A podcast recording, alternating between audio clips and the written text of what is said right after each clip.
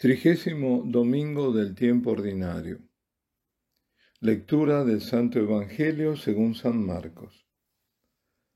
En aquel tiempo, al salir Jesús de Jericó con sus discípulos y bastante gente, un mendigo ciego, Bartimeo, el hijo de Timeo, estaba sentado al borde del camino pidiendo limosna.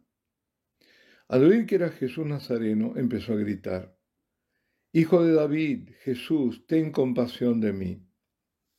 Muchos lo increpaban para que se callara, pero él gritaba más. Hijo de David, ten compasión de mí. Jesús se detuvo y dijo, llamadlo. Llamaron al ciego diciéndole, ánimo, levántate que te llama. Soltó el manto, dio un salto y se acercó a Jesús. Jesús le dijo, ¿qué quieres que te haga? El ciego le contestó, Rabuní, que recobre la vista. Jesús le dijo, anda, tu fe te ha salvado. Y al momento recobró la vista y lo seguía por el camino. Palabra del Señor. Es fácil imaginar la, la, dinámica de la escena que nos presenta hoy San Marcos en su relato. El movimiento parte, sin embargo, de la quietud de un ciego, Bartimeo, sentado al borde del camino, a la salida de la ciudad. Bartimeo estaba allí, solo, para pedir limosna, porque aquel era un lugar de mucho paso. Esta escena de hace dos mil años, en la antiquísima ciudad de Jericó, se ve replicar en tantas otras de las ciudades de hoy alguien que pide, gente que pasa. De pronto el ciego escucha un gentío que está saliendo por la puerta de la ciudad. Suponemos que preguntó o intuyó que esas voces venían de la multitud que seguía a Jesús. Y el ciego, centrando su atención en el Señor, comienza a gritar, Jesús, hijo de David, ten compasión de mí. Aquí somos nosotros quienes nos, detenemos para prestar atención a esas palabras. Ante todo es un clamor y es oración, porque ese clamor va dirigido a quien él cree que puede darle la vista. En los gritos de Bartimeo está condensada su fe.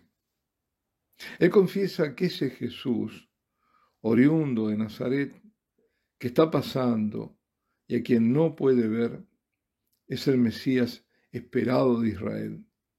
Por eso le da el título de Hijo de David.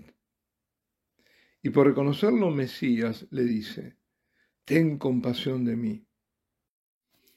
Implorando que se apiada de él, está reconociendo que en Jesús está el único poder capaz de devolverle la vista. Y ese poder es el poder de Dios. Bartimeo gritaba, sin imaginar que con los siglos su súplica se convertiría en una oración importante de la Iglesia de Oriente. Es la oración llamada del corazón, que, por paradojo, se hace en el silencio, no se grita, y en la quietud, y se practica para alcanzar la unión mística con Dios y la paz interior. Es una oración continua que sigue las pulsaciones del corazón o los ritmos de la respiración, y que era ya conocida en el siglo IV por los padres del desierto. El esicasmo, que este es su nombre griego, es aún practicado por algunos monjes del monte Athos. Quienes hayan leído relatos de un peregrino ruso encontrarán también allí esta oración inspirada en el Evangelio de hoy. Con una ligera variante, dice lo mismo en realidad, Dice, Jesucristo, Hijo de Dios, ten piedad de mí, pecador. Regresamos a la escena de Jericó. El hijo de Timeo grita y muchos lo regañan. Calla, déjate de molestar con tus gritos. Pero él no se rinde. Bartimeo pide insistentemente.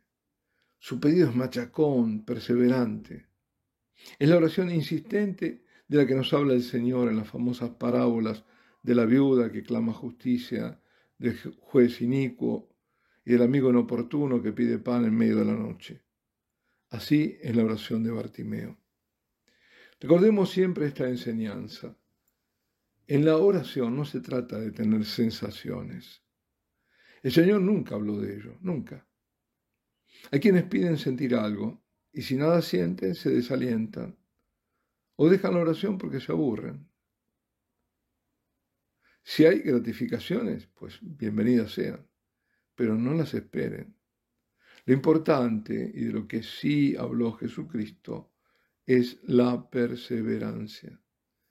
La oración es el arma de la guerra espiritual. Cuando uno entrega el arma es porque se rindió. Hoy el enemigo de Dios se ha vuelto más visible. Es el enemigo del hombre, de la familia, de los niños, de los jóvenes a quienes quiere destruir. La guerra es contra la familia y contra cada individuo, lo sabemos muy bien. A los jóvenes se los ha pervertido y ahora el ataque frontal es contra los niños. Como Bartimeo no debemos rendirnos. Ante la insistencia, que es una forma de resistencia, Dios escucha porque en la insistencia está la prueba que verdaderamente deseamos lo que pedimos, que no abandonamos la lucha, y también porque con el tiempo nos probamos a nosotros mismos en cuanto a la importancia de lo que pedimos para nuestra vida. En el tiempo dejamos que el Espíritu obre cuando al comienzo se lo impedimos. Jesús se detiene, llamando, ánimo, levántate que te llama. Cuando Bartimeo escucha que Jesús lo llama, da un salto. Como diríamos, no lo piensa dos veces y acude de inmediato. Y el evangelista nos hace notar que no solo da un salto. Quizás en esta traducción no, se, no llegue con tanta fuerza, pero dice que arroja el manto, no lo deja, lo arroja el manto. El manto. ¿Sabéis qué significa el manto para un mendigo y ciego por añadidura? Pues todo su abrigo, su casa. Es decir, que con el manto está arrojando su seguridad, que se despoja de su protección porque ya nada importa, nada humano. Aquel salto es el, el salto de la fe, que lo hace poner de pie, que lo hace dejar el borde del camino, la marginalidad para encontrarse con el Señor. Ese es el gran acontecimiento, dejar la marginalidad en la que estaba sumido, al borde del camino. El camino es el símbolo de la vida para encontrarse con el Salvador. ¿Qué quieres que haga por ti? Rabí, que vea de nuevo. Anda, tu fe te ha curado. Aquí dice salvado, pero hay otras traducciones que dice tu fe te ha sanado te ha curado. Y al momento recobra la vista y lo sigue. O sea, es sanado por su fe, pero Bartimeo no se queda ahí donde estaba, sino que sigue al Señor emprende un camino de salvación. La salvación está en seguir unidos a Jesús, en no separarnos de Él y si tropezamos, regresar inmediatamente a Él. La oscuridad de Bartimeo estaba en los ojos, no en su fe, porque esta era luminosa. Él creyó y porque creyó vio. Creer para ver y no lo contrario tan manido de ver para creer. Y su fe lo llevó a seguir a Jesús. Al Señor mucho le agrada que nos detengamos para estar con Él.